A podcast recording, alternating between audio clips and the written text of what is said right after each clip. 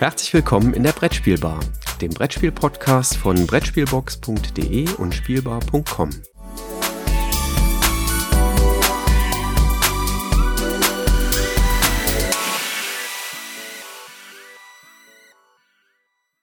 Guten Morgen, lieber Jürgen. Ich hoffe, du hast halbwegs gut geschlafen. Ich habe eine etwas unruhige Nacht hinter mir. Ich hatte das Glück, heute Freunde noch zum Flughafen zu bringen. Ähm, dementsprechend haben wir auch ein bisschen später angefangen, aber wir wollen über Spiele reden. Wie geht's dir?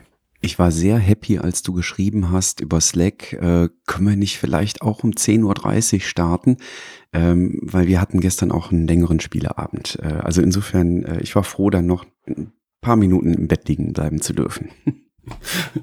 Habe ich äh, der, der Freude entnommen, der, die aus den Zeilen mir entgegensprang. Ja, ich habe geantwortet, sehr, sehr gerne, können wir später anfangen. Ja, wir haben gestern Ab Abend äh, ein paar längere Spiele gespielt. Ähm, also ähm, wir haben Euphoria gespielt, wir haben Hadara gespielt und zwischendurch haben wir was kurzes, flottes gespielt. Und darüber wollte ich doch heute mal erzählen, weil wir mittlerweile da schon einige Runden erst in der Familie und jetzt eben auch in meiner Freitagsspielegruppe ähm, gespielt haben. Und zwar das Spiel viereinhalb Minuten vom Moses Verlag. Autor ist Joachim Reif, was ein ganz kleines bisschen geflunkert ist, weil man spielt nicht viereinhalb Minuten, man spielt dreimal viereinhalb Minuten, also 13,5 Minuten, die gespielt. Packung also? Es ist, ähm, ist mehr Inhalt drin, als draufsteht. Es ist mehr drin, als die Packung verspricht. Genau, so, ai, ai, ai. so kann man das verkaufen. Die Kurzbeschreibung wäre Mau Mau auf Speed. Ähm, okay.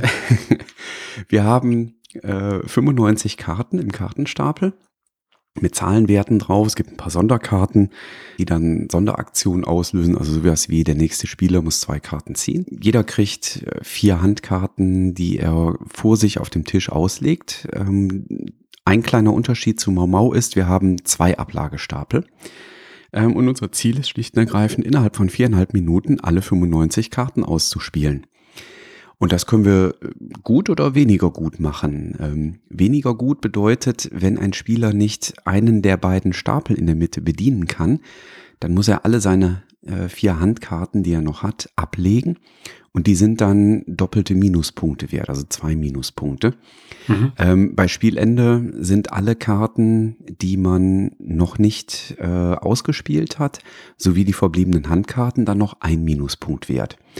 Äh, und das ist auch schon das ganze Spiel. Ähm, so schnell ist das erklärt. Ähm, wir müssen natürlich Farben bedienen. Äh, es gibt Sonderkarten, äh, die müssen nicht auf eine passende Farbe gelegt werden. Aber ansonsten ist es tatsächlich Mau Mau auf Speed. Ähm, und es macht Fets. Ich spiele jetzt gleich noch, das habe ich leider heute Morgen nicht mehr vorbereiten können, aber ich pack's dann gleich hinter unser Outro ähm, so eine kleine Musik, äh, die gibt's auch vom Moses Verlag auf der Webseite. Ähm, die geht genau viereinhalb Minuten lang. In der Mitte kommt dann äh, einmal die kurze Ansage, hey Leute, die Hälfte eurer Spielzeit ist vorbei. Und es kommt für die letzte Minute noch eine Ansage, hey, ihr habt jetzt noch eine Minute, um eure Karten auszuspielen und loszuwerden. Und es ist einfach äh, wunderbar hektisch. Man versucht in der Hektik trotzdem ähm, den Überblick zu behalten, dass man nicht eine Karte ausspielt, sodass der in der Reihenfolge nächste, der dran ist, das nicht bedienen kann. Muss sich aber darauf einstellen, dass zwischendurch eben die Sonderkarten greifen, wie zum Beispiel diejenige, dass wenn die gespielt wird, bestimmt der Spieler, der sie gespielt hat, wer weiterspielt. Also man muss plötzlich auch mal so spontan reagieren, so, oh, oh ich bin jetzt auf einmal dran. Es gibt Richtungswechselkarten ähm, und und und. Macht Fets ähm, ist so wirklich äh, zum, also wir haben es nach Euphoria gespielt, um nochmal runterzukommen und nochmal so den Kopf frei zu kriegen quasi. und hat okay. uns gut gefallen. Ähm, auch in der Familie haben wir es schon ein paar Mal gespielt. Ja, ist halt wirklich Mau Mau auf Speed, äh, aber halt echt gut. Also hat uns wirklich gut gefallen will aber auch nicht mehr sein als das. Ne? Also jetzt da nicht äh, irgendwie groß rein interpretieren, äh, was das Spiel noch alles erreichen will. Das ist halt einfach ein Fun-Spiel. Hört sich interessant an. Müsste ich mir auch zumindest mal anschauen. Ich mache mal mit Geschwindigkeit weiter, wenn das für dich okay ist. Klingt gut. Also Geschwindigkeit äh, ist auch Trumpf bei dem nächsten Spiel, was ich jetzt ausprobieren können, konnte. Das Spiel gibt's glaube ich, auch erst seit einer knappen Woche auf dem Markt. Und zwar ist das äh, das Pandemic ähm, Rapid Response oder auf Deutsch wird es das schnelle Eingreifteam heißen. Und äh, hier spielen wir ja Pandemie in Echtzeit. Ähm, in Echtzeit heißt, wir sitzen in einem Flugzeug, das ist so der, der Grundplan, der ähm, vor uns liegt, und äh, müssen verschiedene Städte weltweit mit ähm, Hilfslieferungen bedienen. Hier geht es jetzt nicht darum, irgendwelche Viren, Bakterien oder sonst was auszurotten, sondern hier geht es tatsächlich so ein bisschen auch an das ganze Thema Klimawandel etc. oder, oder Nöte, die einfach da sind, angepasst, um Wasser, um Erste Hilfe, um Energie, um Essen oder um, um ähm, äh, wie nennt man das, ähm, Impfstoffe. Also wir, wir haben fünf verschiedene Rohstoffe äh, oder, oder ähm, Hilfsgüter, die wir auch innerhalb des Flugzeugs produzieren können. Und jeder Spieler hat ähm, einen Satz Würfel, der aus sechs Würfeln besteht, vor sich. Und wir starten ganz am Anfang, ähm, wenn wir im Einsteigermodus sind, mit ähm, an, an einem bestimmten Ort und haben zwei Städte offen ausliegen. So, und dann geht's in Anführungszeichen auf Los geht's los und es wird eine Sanduhr umgedreht. Die läuft immer zwei Minuten durch. Wir haben zu Beginn drei Zeitchips. Das heißt, acht Minuten können wir das Spiel per se schaffen. Für jede Stadt, die wir gerettet haben, kriegen wir zwei weitere Zeitminuten dazu. Ähm, und müssen dann in dieser, in dieser Zeitspanne, die uns da zur Verfügung steht, eben halt äh, diese Güter produzieren und ähm, ausliefern. Hört sich erstmal einfacher an, als es ist. Ähm, Hintergrund ist aber, wir starten in den verschiedenen Räumen. Also das Flugzeug hat, hat bestimmte Räume und ich kann halt, ähm, muss einen Würfel ausgeben, wenn ich mich von Raum 1 zu Raum 2 halt bewegen will. Und wenn ich halt von, vom Start des Flugs, also vom hinteren Teil des Flugzeugs bis zur ähm, zu dem Bereich, wo die Waren äh, dann per Fallschirm in die Städte äh, herabgelassen werden, äh, äh, bewege, dann habe ich schon eins, zwei, drei, vier Würfel, die ich ausgeben muss. Also ich muss vier Züge gehen, um halt äh, von, von vorne nach hinten zu kommen. Also sind Würfel auch knapp. So, was mache ich also? Ich, ich, wenn ich dran bin, würfel ich die Würfel ähm, und hoffe, äh, entweder bin ich schon in dem Raum, wo ich die Würfel hinlegen kann. Also das äh, beispielsweise das Energiesymbol muss in dem Raum ähm, hingelegt werden, wo Energie produziert wird. Ansonsten muss ich da erst hin, würfel weiter, versuche noch mehr Energie äh, in dem Fall zu, zu erwürfeln. Und habe ich eine bestimmte Anzahl an Würfeln dort liegen, kann ich diese Sachen aktivieren. Dann kommen ähm, kommt ähm, so kleine Mini-Cubes, kommen hinten in, in die ähm, äh, Ladezone hinein und ich habe dann schon fertige ähm, Waren oder fertige Rohstoffe, die ich dort äh, zum Abwurf bereithalte. Problematisch ist nur, jeden Würfel, den ich produziere, muss ich anschließend nochmal würfeln. Und diese Würfel haben äh, eine 50-50 Chance, dass dabei Müll passiert ist. Also wir produzieren eben halt auch bei der, bei der Güterherstellung Müll ähm, und haben dann ähm, dürfen halt auch nicht zu viel Müll in, in dem Flugzeug haben, müssen das also von Zeit zu Zeit auch recyceln. Also auch daran ist gedacht worden, dass man eben äh, nicht äh, wilde Müllberge auftürmt, sondern dann endet nämlich das Spiel. Und es gibt zwei möglich oder drei Möglichkeiten, dass das Spiel endet. Wir haben zu viel Müll produziert, uns ist die Zeit ausgegangen, dann haben wir das Spiel leider verloren. Oder aber äh, wir haben eben sämtliche Städte, und das ist so ein bisschen davon abhängig, in welchem Schwierigkeitslevel wir da unterwegs sind, ähm, haben sämtliche Städte mit den Hilfsgütern versorgt. Ja, das geht immer reihum. Ähm, dazu hat jeder noch, äh, wie das bei Pandemie ähm, so häufig üblich ist, noch eine spezielle Rolle. Der eine kann beispielsweise mit einem Würfel durch zwei Räume gehen. Der andere kann mit seinem Flugzeug, ähm, wenn er ein Flugzeug geworfen hat, eben halt auch zwei Schritte fliegen. Ähm, der nächste kann ähm, nicht nur dreimal würfeln, sondern fünf, bis zu fünfmal würfeln. Und äh, somit entsteht eine ziemliche Hektik und eine ziemliche Intensität. Das gleiche, das Ganze machen wir natürlich auch beratend. Das heißt, wir, wir, wir tauschen uns aus, wo muss jetzt welches Hilfsgut gerade produziert werden, wer kann ähm, damit helfen, wer, wer kann dabei sein. Und ähm, nach so einem Spiel, was maximal 20 Minuten dauert, ist man ziemlich fix und alle. Also wir haben das, äh, wir haben zwei Partien mal hintereinander gemacht. Das war schon für den Kopf äh, schon sehr anspruchsvoll, weil man sehr viel denken muss, äh, agieren, handeln etc. Aber macht viel, viel Spaß. Das kann, kann man dann noch weiter steigern. Also wie gesagt, es gibt vier Schwierigkeitslevel. Das, die unterscheiden sich eigentlich nur über die Anzahl der Städte, die dann gerettet werden müssen. Äh, neue Städte kommen übrigens immer rein, wenn so eine Sanduhr abgelaufen ist. Dann hat man eine neue Stadt zu versorgen. In welcher Reihenfolge man das macht, bleibt einem auch überlassen. Aber wenn so eine Sanduhr abläuft, kann man dann noch so Krisenkarten mit hineinnehmen. Da muss man plötzlich irgendwohin ein, eine Sonderlieferung machen. Oder es werden plötzlich alle Würfel, die bisher schon gewürfelt worden sind, abgeräumt. Und so verschiedene Schwierigkeiten, die dann plötzlich damit hineinkommen. Also das Ganze macht es dann noch ein bisschen komplizierter, äh, aber mir hat es echt gut gefallen und ist äh, durchaus eine andere Art, das Thema Pandemie nochmal ähm, zu spielen und äh, auf den Tisch zu bringen. Also wer was Hektisches mag, in der Gruppe kooperativ, der ist sicherlich da sehr gut aufgehoben. Fühlt es sich auch noch an wie das grandiose Pandemie oder ist es schon irgendwie anders durch die Hektikkomponente? Ähm, durch die Hektik-Komponente ist es definitiv anders, weil du dieses intensive Überlegen gar nicht mehr hast, weil das, äh, also intensiv ist es schon, aber du musst halt sehr, sehr schnelle Entscheidungen treffen. Ähm, und äh, bei dem An, ja, es, es fühlt sich schon noch so ein Stück weit an, weil du musst ja dort auch versuchen, halt an bestimmten Punkten jetzt ähm, die Krankheiten auszurotten, ein Gegenmittel zu schaffen, damit sie dauerhaft weg sind. Und hier musst du halt jetzt keine Gegenmittel, sondern eben Hilfsgüter bereitstellen. Also es ist auch so dieser zweigliedrige Prozess, den du da hast. Ähm, nur wenn ich Städte jetzt versorgt habe, dann sind die auch aus dem Spiel heraus. Also die tauchen dann nicht nochmal wieder auf. In einem, in einem richtigen Pandemie kann es ja sein, dass wenn ich irgendwo was ausgerottet habe, dass es trotzdem ja nochmal wieder auftaucht. Also eine Stadt ist ja dann im richtigen Pandemie nicht immun. Äh, das ist hier definitiv. Also da, da ploppen nicht plötzlich noch mehr Städte, also die, die Städte, die wir schon versorgt haben, wieder, äh, wieder auf. Das klingt gut. Ich habe es gestern äh, bekommen mhm. und äh, werde es auch die nächsten Tage mal auf den Tisch bringen, denke ich. Also die, die Gruppe muss nur ein Stück weit stressresistent sein, weil es schon sehr ein sehr intensives Spielerlebnis ist. Wir haben ja jetzt mit viereinhalb Minuten geübt. das wird ja. auch stressig. Ja, prima. Ja, Müll muss man äh, vermeiden. Da steckt ein bisschen Political Correctness drin. Ich habe auch noch ein Spiel, über das ich was erzählen möchte. Und da bleibt nicht aus, dass man äh, oder dass ich äh, einen kleinen Disclaimer vorne wegschieben muss, nämlich dass ich mich ganz klar von irgendwelchem komischen rechtsnationalen Gedankengut äh, distanziere.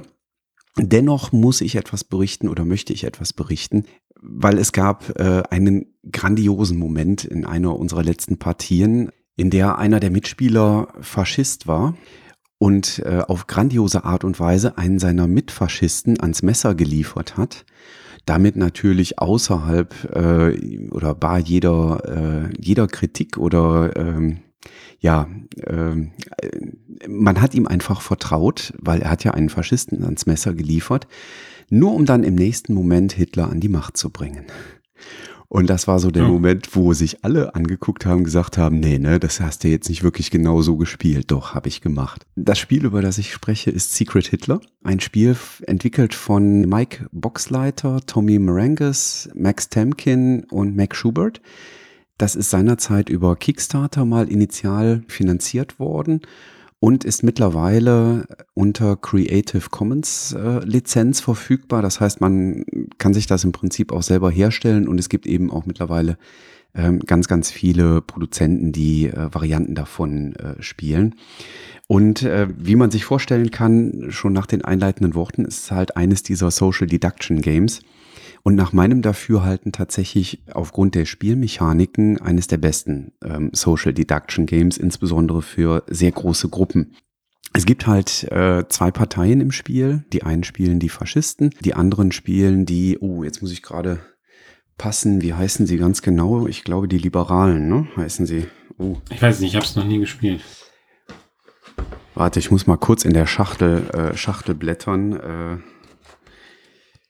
ja, genau, die, die Liberalen.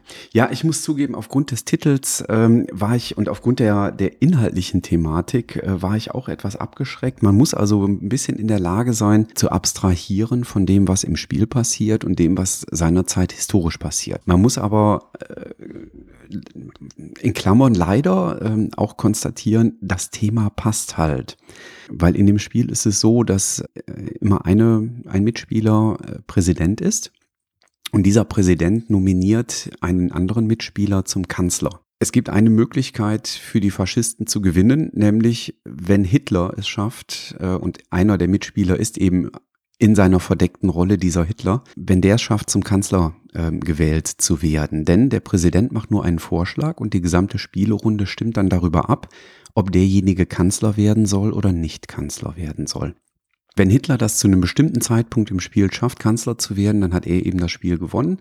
Ähm, die Liberalen haben gewonnen, wenn sie eben die äh, schaffen, die Faschisten auszuschalten, beziehungsweise liberale Gesetze durchzubringen, die eben dann den Faschismus eben auch verhindern. Und das funktioniert einfach richtig, richtig gut, muss man zugeben. Und es passt ja deswegen das leider vorhin auch durchaus zum historischen Setting, ne?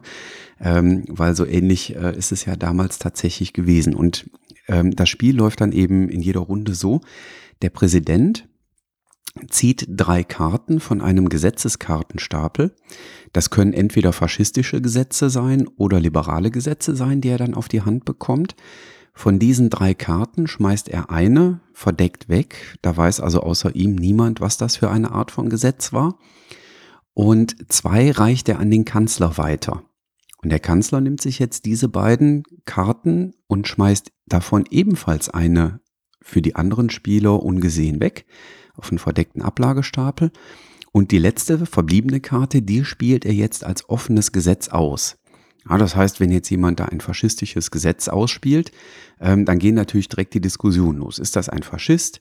Derjenige wird dann natürlich behaupten, na, ich hatte ja gar keine Wahl, der Präsident hat mir ja nur zwei faschistische Gesetze gegeben. Der Präsident wird dann vielleicht dagegen wetten und sagen, nein, das stimmt doch gar nicht, ich habe dir ein liberales und ein faschistisches Gesetz gegeben. Ähm, man kann sich vorstellen, wie die Diskussionen am Tisch verlaufen.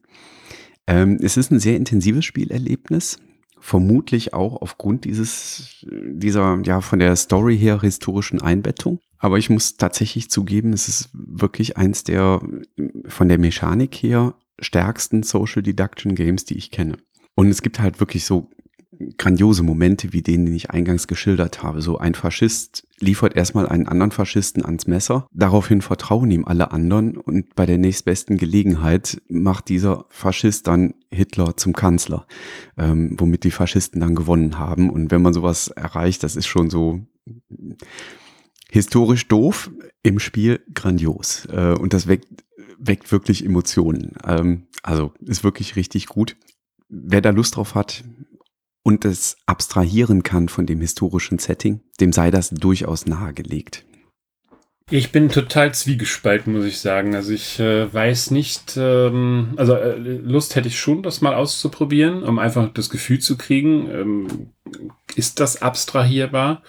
Ähm, oder hat man irgendwie auf der anderen Seite, äh, geht man nicht trotzdem irgendwie so eine unsichtbare, über eine, so eine unsichtbare Grenze, indem man sowas legitimiert. Aber ich krieg das noch nicht so für mich gegriffen. Dafür, dazu müsste ich es tatsächlich einmal gespielt haben.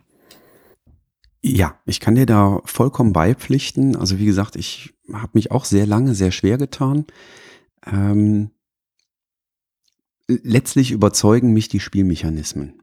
So hm. ehrlich muss ich sein ja, man hätte das natürlich in ein anderes Setting packen können. Man hätte sagen können, die einen sind die Werwölfe und die wählen einen Hauptmann oder irgendwie sowas. Ähm, ja, und es gibt einen, was weiß ich, einen alten, weisen Werwolf äh, anstelle des Präsidenten. Aber es passt halt eben von daher auch mit Präsident und Kanzler tatsächlich auch in die politische Gegebenheit damals. Ähm nee, das, das glaube ich schon, dass das äh, sehr, sehr korrekt ist. Also wir haben ja, wir haben ja, glaube ich, jetzt noch so ein Spiel, was irgendwann ansteht, Weimar. Da bin ich auch mal sehr gespannt drauf, ähm, wie das funktionieren wird oder was dahinter steckt. Das kommt ja demnächst auch irgendwann mal raus. Ähm, ich, ich, ich bin immer so zwiegespalten, wie gesagt. Also gebe ich dem eigentlich einen Raum, in dem ich sowas dann spiele oder nachspiele?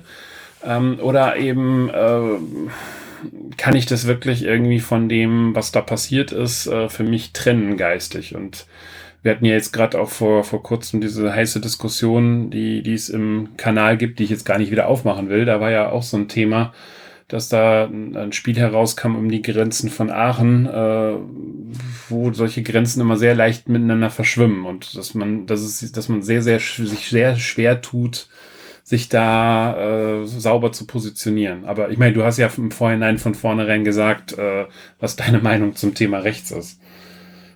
Und die kann ich nur unterstreichen. Gegebenenfalls ist das eben auch eine Möglichkeit, äh, da nochmal ganz klar den Rechtsnationalen ihre Grenzen eben äh, entsprechend aufzuzeigen. Ich muss zugeben, ich habe in meinem bekannten Freundeskreis niemanden, der irgendwie rechtsnational denkt oder so. Das äh, möchte ich auch gar nichts mit zu tun haben mit solchen Menschen. Äh, aber ja, äh, von daher, es kommt immer wieder die Diskussion auf, so äh, wie jetzt Secret Hitler und einer von uns ist geheim der Hitler. Äh, das kann ja wohl nicht sein. Ja, die Schwierigkeit ist da, ganz klar. Ähm, nichtsdestotrotz, die Spielmechanismen überzeugen, mich zumindest. Mhm. Im, Im richtigen Leben ähm, kann man sich meines Erachtens nur so massiv wie möglich von der rechten Szene distanzieren. Gut, ich denke, das ist ein gutes Schlussstatement zu dem Spiel. Hast du noch eins? Äh, ja, ich habe noch eins. Ich versuche gerade den Bogen hinzukriegen, aber ja, es passt vielleicht. Es ist nämlich sehr, sehr düster, dieses Spiel. Ähm, ähm, so vielleicht auch der, der historische Hintergrund des, des Vorangegangenen ist. Ähm, hier spielen wir nämlich, oder hier spielt eine Person einen Killer und versucht äh, die anderen ähm, zwei bis vier Personen, die sich in einem Wald verirrt haben, eben halt zu jagen und äh, ja, am Ende ähm, eben halt auch abzumurksen. Während diese ähm, bis zu vier Personen versuchen, ähm, zum Auto zu kommen. Also einer muss dieses Auto äh, finden in dem düsteren Wald, in dem wir da unterwegs sind. Ähm, und äh, dann eben halt ähm, vor diesem Killer ähm, sich retten. Ähm, hört sich jetzt alles ein bisschen wirr an. Ähm, und vor allen Dingen, wie spielt man das Ganze in einem düsteren Wald, indem man sich ähm, Sonnenbrillen aufsetzt. Und zwar äh, Sonnenbrillen, die halt komplett abgedunkelt sind ähm, und ähm, die tragen nämlich diese bis zu vier Spieler und spielen am Ende dieses Spiel blind. Ich spreche gerade über das Spiel Nyctophobia, was äh, bei Pandasaurus Games herausgekommen ist und was auch bei Asmodee ähm, dementsprechend ähm, ja vertrieben wurde. Im, im letzten, der, bei der Spiel wurde das, glaube ich, rausgegeben. Ne? Ich glaube, das ist äh, noch aus dem Herbst letzten Jahres. Ja, Essen 2018. Also wie muss ich mir das vorstellen? Also wie gesagt, jeder der Gejagten hat so eine dunkle Brille auf. Hier schon mal der erste kleinere Kritikpunkt. A, sitzen die Brillen nicht optimal, weil jedes Gesicht ja ein Stück weit anders ist. Zum Zweiten könnte man, wenn man es böswillig spielt, auch ein bisschen dran vorbeilinsen. Äh, je nachdem, wie man dann vor dem Spielbrett sitzt. Also ich glaube, hier wäre eine Augenbinde oder hier so eine, so eine Schlafmaske äh, ein bisschen angenehmer gewesen, auch vom, vom Sitz ähm, weil das doch schon am Ende ein bisschen drückend ist. Also ich glaube, das Spiel würde ich wahrscheinlich mal mit Schlafmasken ausprobieren. Das ist dann genauso, funktioniert genauso gut, ist nur angenehmer. Und jeder kriegt so eine spezielle Spielfigur. Die haben manchmal so einen Schlitz oder so ein Kreuz, ähm, also so eine kleine Plastikfigur, so dass er auch weiß, äh, wer er da jetzt genau ist. Ähm, jeder kriegt nochmal eine Charakterkarte, das heißt, jeder hat nochmal eine besondere Möglichkeit. Der eine kann von mir aus äh, über Bäume springen, äh, der andere kann einen Zug mehr machen. Äh, man bekommt zwei Lebenspunkte und einen Stein. Und der Stein kann nochmal sehr wichtig sein, wenn man da eben halt diesen Killer so ein Stück weit verjagen kann. Zwei Lebenspunkte sind auch wichtig, denn wenn die aufgebraucht sind, äh, dann ist nämlich einer vom Killer gejagt, äh, der Gejagten äh, ähm, ermordet worden und das Spiel endet dann sofort äh, mit dem Sieg für den Jäger. Ähm, so, und dann gibt's noch so ein Auto, ähm, was auch so eine kleine Plastikfigur hat, die ist ein bisschen größer und deckt so zwei ähm, Teile in, in so einer Matrix ab. Und äh, der, der Jäger ist der Einzige, der eben halt äh, so ein bisschen der Spielmacher ist, der also weiß, was da genau passiert. Ähm, und der läuft auf so einer Matrix, die aus zwei, vier, sechs, acht, acht mal acht Feldern besteht. Also ich habe so ein Spielfeld aus acht mal acht ähm, Vertiefungen und ähm, rund in, um diese Vertiefung werden dann erstmal Wälder oder Bäume gepflanzt. Ähm, da gibt es verschiedene Szenarien, die dem Spiel zugrunde liegen. Dann hat der Jäger noch die Möglichkeit, das Auto an einer von drei Stellen zu platzieren und die Gejagten ebenfalls zu platzieren, sowie sich selber. Und jetzt geht es reihum. Also die Gejagten äh, laufen, werden mit den Fingern zu ihrer Figur geführt ähm, und müssen, dürfen immer äh, praktisch um sich herum fühlen, Äh, was ist da? Ist da ein Wald, da kann, also oder ein Baum, da kann ich eben halt bis auf diesen einen nicht drüber hüpfen. Ähm, ist da eine freie Stelle? Ist da vielleicht Rand? Ähm, oder vielleicht sogar das Auto ähm, oder, oder einer meiner äh, Kollegen. Und dann muss ich das dementsprechend, äh, kann ich mich dann dementsprechend fortbewegen und kann jetzt wieder fühlen. Also ich kann bis zu zwei Schritte nach vorne gehen und kann dann äh, dementsprechend fühlen und gucken. Ich muss mich halt auf diesem 8x8 Raster in irgendeiner Form orientieren. Das machen dann alle äh, der äh, Gejagten, äh, versuchen dabei auch zu kommunizieren, ja, so dass die, die Leute so ein bisschen wissen, okay, ich bin jetzt hier im Norden, ich bin jetzt im Süden, also es liegen denen auch ähm, ähm, ja, äh, Himmelsrichtung zugrunde. Die wissen also schon, ob sie Richtung Norden oder Süden laufen. Das ändert man im Spiel dann den örtlichen Gegebenheiten ab. Wenn man beispielsweise im Esszimmer sitzt, dann sagt man, okay, du läufst jetzt Richtung Küche oder du läufst jetzt Richtung Wand oder Richtung Fenster oder wo auch immer man dann gerade im Ort ist. Also, dass äh, die, die Leute sich so ein Stück weit besser orientieren können. Und jetzt entstehen in den Köpfen der Leute ja so eine Landkarte dessen, was da jetzt gerade passiert ähm, über diesen Austausch. Also man muss halt auch eine ne gute Vorstellungskraft haben. Wer das an der Stelle nicht hat, wird, wird schnell auch in diesem Wald verloren gehen. Und äh, wenn alle diesen Zug gemacht haben, dann darf der Jäger seinen Zug machen. Das, das passiert über Karten, die er zieht. Und da hat er dann manchmal Vorteile, manchmal auch Nachteile. Und er nähert sich dann äh, dementsprechend diesen äh, Personen. Der Jäger nähert sich in der Regel, wenn also ein Geräusch passiert. Das kann schon mal sein, wenn, wenn jemand seine Spezialfertigkeit hat und über einen Baum springt, dann passiert halt nur mal ein Geräusch. Dann würde er sich diesem Geräusch nähern. Ähm, oder aber, und dafür hat man den Stein, wenn man weiß, dass der Jäger irgendwo in der Nähe ist, also das Gefühl hat, ups, der ist jetzt ziemlich nah bei mir, dann kann ich den Stein auf den Jäger schmeißen, damit der eben halt ein Stück weit zurückgedrängt wird. Oder aber, wenn ich merke, dass irgendeiner meiner ähm, Mitspieler in Gefahr ist, dann kann ich den Stein auch in irgendeine Richtung werfen, um den Jäger davon von der Person abzulenken. Also man spielt das äh, durchaus auch sehr, sehr kooperativ, wenn man es schafft, sich halt vom Vorstellungsvermögen da ähm, hinzukriegen, wer wo ist. Also das ist aber auch nicht ganz trivial.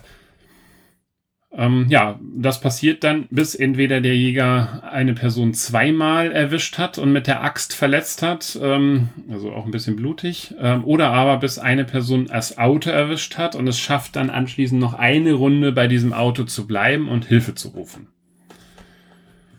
Ähm, ich finde das vom Setting her sehr, sehr spannend. Es ist auch ein ganz neuartiges Spiel, wirklich so mal blind zu spielen, so dass also nur der, der Spielleiter das mitkriegt ähm, bisschen schwierig ist, da sind diese Bäume sind so in, sind so reingesteckt. Das fliegt schon mal um, also das ist nicht ganz so stabil, wie ich es mir gerne gewünscht hätte. Dafür ist aber auch eine Modularität da drin.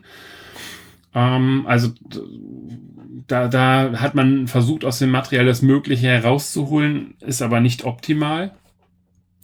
Und äh, es gibt auch noch Schwierigkeitsstufen da drin. Also beispielsweise gibt es einmal den Axtmörder, der ist so ein bisschen normaler. Und es gibt die Magierin, die kann auf einmal das Spielbrett um 90 Grad drehen, äh, was dann im Kopf der Leute dann für ein komplettes Chaos äh, sorgt. Ähm, das ist, glaube ich, dann ein bisschen zu viel des Guten. Da muss man halt eine Menge äh, Vorstellungsvermögen haben. Also in sich hat es mir Spaß gemacht. Ähm, ich weiß aber auch, dass die Rolle des Jägers deutlich mehr Spaß macht als der Gejagten, weil die doch sehr, sehr, sehr viel im Kopf behalten müssen. Ja, das ist Nyctophobia. Ähm, ich würde jetzt nicht sagen uneingeschränkt eine Empfehlung, aber es ist sicherlich, wer mal was Neuartiges spielen will, was, was ganz anderes, der sollte sich das Nyctophobia definitiv mal anschauen. Ich habe das in Essen recht häufig auf den Tischen gesehen, bei den Spieleabenden, ähm, in den Hotels und so, äh, lag es tatsächlich relativ häufig da. Und ich habe mich die ganze Zeit gefragt, kann das, kann das funktionieren? Also funktioniert das oder ist das ein Experiment? Ähm, bei dir kommt jetzt raus, es funktioniert durchaus, ne? Also es ist jetzt nicht so ein, ein Spiel, was in einem Experimentierstatus ist, äh, wo man sagt so, Mal gucken, nee, also ob ein Spiel bei rauskommt. ähm, also es funktioniert. Ähm, aber es ist tatsächlich so, ähm, ob das jetzt, äh, ob das jetzt ein klassisches Spiel ist, würde ich jetzt im Moment ein Stück weit verneinen. Das ist so ein bisschen Erlebnis, ne? Also durch dieses Fühlen, ähm, durch sehr viel Karte im Kopf aufbauen. Also das ist auch nicht ganz, ganz ohne. Ähm, leider mit so ein paar Materialschwächen, wie gesagt, das mit der Brille finde ich es etwas unangenehm, dass äh, diese Bäume nicht immer stecken bleiben und man als Spielleiter dann immer hinterher sein muss, diese Dinger wieder reinzustecken. Das ist auch nicht ganz so ohne. Äh, ich habe es auch erlebt, äh, es liegen beispielsweise auch zwei, drei Steine einfach so mal zwischendurch aus, sodass die Leute auch zusätzliche Steine einsammeln, dass die das gar nicht gefühlt haben in den Vertiefungen. Also es hat materiell so ein paar Schwächen, die, die definitiv da sind. Ähm, und ich empfinde die Spielleiterrolle vom Spaßfaktor ein Stück weit gehobener als die der Spieler. Sonst ist es ja häufig etwas umgekehrt, dass äh, derjenige, der den Spielleiter macht, eigentlich eher einen etwas langweiligeren Abend hat, also weniger Spielspaß hat. Also das würde ich jetzt hier genau umgekehrt sehen. Okay, das wollte ich gerade fragen. Ähm, okay, ja. Ja, du hast also einen Heidenspaß dran, was die da jetzt gerade fabrizieren und welche Gedanken da denen durch den Kopf gehen und warum die da jetzt gerade was machen und teilweise auch äh, etwas merkwürdige Entscheidungen treffen, wo du sagst, äh, das ist so offensichtlich, aber ja, ich sehe es halt auch, was die da machen, okay, während ja. die halt versuchen, in ihrem Kopf und das, was sie mit den Fingern gleichzeitig fühlen, eben halt zusammen zu einer Karte zu verbinden. Und das ist nicht ganz so einfach. Also laut denken äh, ist dann auf jeden Fall hilfreich, ja. Es ist sehr wichtig, ja, ja. Mhm. Ähm, okay. Ich als Jäger habe da jetzt nur begrenzt was davon, weil das teilweise ja über meine Karten gesteuert wird, ja, was ich halt machen kann. Mhm. Ähm, da kann ich sicherlich auch ein bisschen mit eingreifen. Man kann es auch als Jäger ein Stück weit wohlwollend spielen, also dass man jetzt nicht sofort äh, die Leute dann abschlachtet, weil dann ist das Spiel relativ schnell auch zu Ende. Äh, da muss man halt ein bisschen gucken und, und ein bisschen Fingerspitzengefühl auch mitbringen. Ja. Klingt gut. Klingt so, als hätten wir unsere Chronistenpflicht erfüllt und könnten ein Deckelchen drauf machen, oder? Ja, äh, in, in, bevor wir das Deckelchen drauf machen, ähm, haben wir aber nächste Woche noch was vor, oder? Ja, ich bin ganz gespannt drauf. Vor allem bin ich, ich bin gespannt drauf, ob ich meine ganzen beruflichen Sachen, die ich noch zu erledigen habe, bis dahin fertig kriege. ja. Wir sehen uns in Berlin. Genau, ich freue mich riesig drauf, die BerlinCon und äh, ihr seid, glaube ich, auch von Freitag bis Sonntag da, ne? Genau, wir sind von äh, tatsächlich sogar von Freitag bis Dienstag in Berlin und äh, ja, sind ganz gespannt. Schwiegereltern passen auf die Kinder auf. Ähm, wir sind also richtig frei. ei, ei, ei. Nein. Also dann solltest du auf jeden Fall mal das viereinhalb Minuten mitbringen. Äh, das würde mich mal interessieren. Vielleicht haben wir da die Gelegenheit, abends mal eine kleine Runde viereinhalb äh, zu spielen. Genau, wenn man müde von der BerlinCon rüber ins Hotel geht, ähm, ja. dann nochmal schnell den Kopf frei kriegen. Dafür ist viereinhalb Minuten super. Ja, Kriegen wir hin, super. ja, packe ich ein, äh, gerne. Ja. Ähm, ja, dann nochmal vielleicht ein Hinweis in eigener Sache. Ähm, der eine oder andere hat es mitbekommen. Ich habe ja auch schon auf der Seite Werbung gemacht. Um 16 Uhr auf dem Community Playground wird es eine Grußbox von der Brettspielbox geben. Ich habe jetzt das Equipment auch zusammen, also eine neue Kamera, neues Mikro. Ich hoffe, dass das funktioniert. Werde diese Woche sehr intensiv testen, dass das auch klappt. Und würde mich freuen, wenn der eine oder andere vorbeikommt und einfach äh, mal Hallo sagt, äh, auch in die Kamera, äh, Grüße an zu Hause bestellt und vielleicht sein Lieblingsspiel, was er gerade spielt oder auch vielleicht sein All-Time-Lieblingsspiel mal kurz vorstellt und äh, in die Kamera sagt. Also nicht hält, also ihr braucht es nicht mitbringen. Ähm, aber das würde mich äh, freuen, wenn da der eine oder andere vorbeikommen würde. Wir kommen auf mal, jeden wir Fall. Werden, wir werden mit Sicherheit auch das ein oder andere noch äh, vielleicht auch von der BerlinCon berichten, oder? Ja, bestimmt. Also ich habe äh, ansonsten keine Termine, sondern bin quasi als Besucher da, als ganz normaler Mensch. Ähm, das Einzige, was sein kann, im Beeple-Chat, vielleicht auch hier nochmal der Hinweis, wer von den Zuhörern noch nicht im Beeple-Chat mit dabei ist, einfach eine E-Mail-Adresse an die äh, Kontaktdaten, die jetzt gleich im Outro kommen, äh, an uns schicken. Dann bekommt ihr eine Einladung in den Beeple-Chat. Das wickeln wir über Slack ab. Das ist so eine kleine, ja, äh, Kurznachrichtenplattform, wo man eben untereinander ganz, ganz viel schreiben kann. Da hat auch jedes Beatple-Mitglied äh, einen eigenen Kanal, so dass man da auch sehr interaktiv äh, sich austauschen kann. Und im Beeple-Chat kam die Anfrage, ob wir nicht mal irgendwie ein äh, Beeple-Hörer, Zuschauer, Lesertreffen irgendwie machen auf der BerlinCon. Ähm, wir müssen mal gucken, ob wir das äh, vielleicht noch hinkriegen, dass wir irgendwo sagen, was weiß ich, äh, zu dem, dem Datum äh, an der und der Stelle um die und die Uhrzeit treffen wir uns einfach mal alle zusammen und plaudern einfach nett. Das kriegen wir bestimmt irgendwie hin. Das, ähm, ja, kommt dann in den Bibelchat und ähm, wer da äh, dazu stoßen möchte in den Chat, E-Mail an uns und dann kommt eine Einladung. Ja, prima. Gut, dann, dann können wir jetzt den Deckel drauf machen. Sehen wir uns schon in ein paar Tagen und wir hören uns dann hier mit dem nächsten Newsbeitrag am 1. August 2019. Ach, genau, meine Gott. Die Rasant. Zeit rast. Prima. Ja, es sind ja jetzt mitten in den Sommerferien, haben ja heute auch begonnen, ne? Oder? Ja. Äh, vielmehr gestern. Ab heute sind dann offiziell Ferien, genau. Unsere ersten ja. Sommerferien von der Ältesten. Ach so, stimmt. Ja. Ja. ja, bei uns sind es ja jetzt schon, also die Älteste geht ja jetzt auf die weiterführende Schule. Da ist jetzt zwar die Aufregung natürlich auch sehr groß. Ja, nachvollziehbar. Ja. Prima. Gut. Okay. Gleich nach dem Auto gibt es noch die Musik zu viereinhalb Minuten. Äh, viel Spaß beim Hören. Tschüss. Genau. Ciao.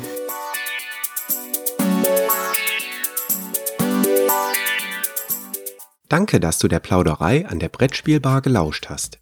Wir freuen uns über Feedback insbesondere bei iTunes, Panoptikum, IO oder anderen Plattformen, über die du dem Podcast folgst. Wenn du uns direkt kontaktieren möchtest, geht das per E-Mail über kontakt@brettspielbar.de oder unsere Twitter-Accounts. Christoph ist dort unter @brettspielbox und Jürgen unter @spielbar_com zu erreichen. Wir freuen uns auch über Anregungen und Themenvorschläge für die kommende Episode. Für heute verabschieden wir uns und wünschen eine verspielte Zeit.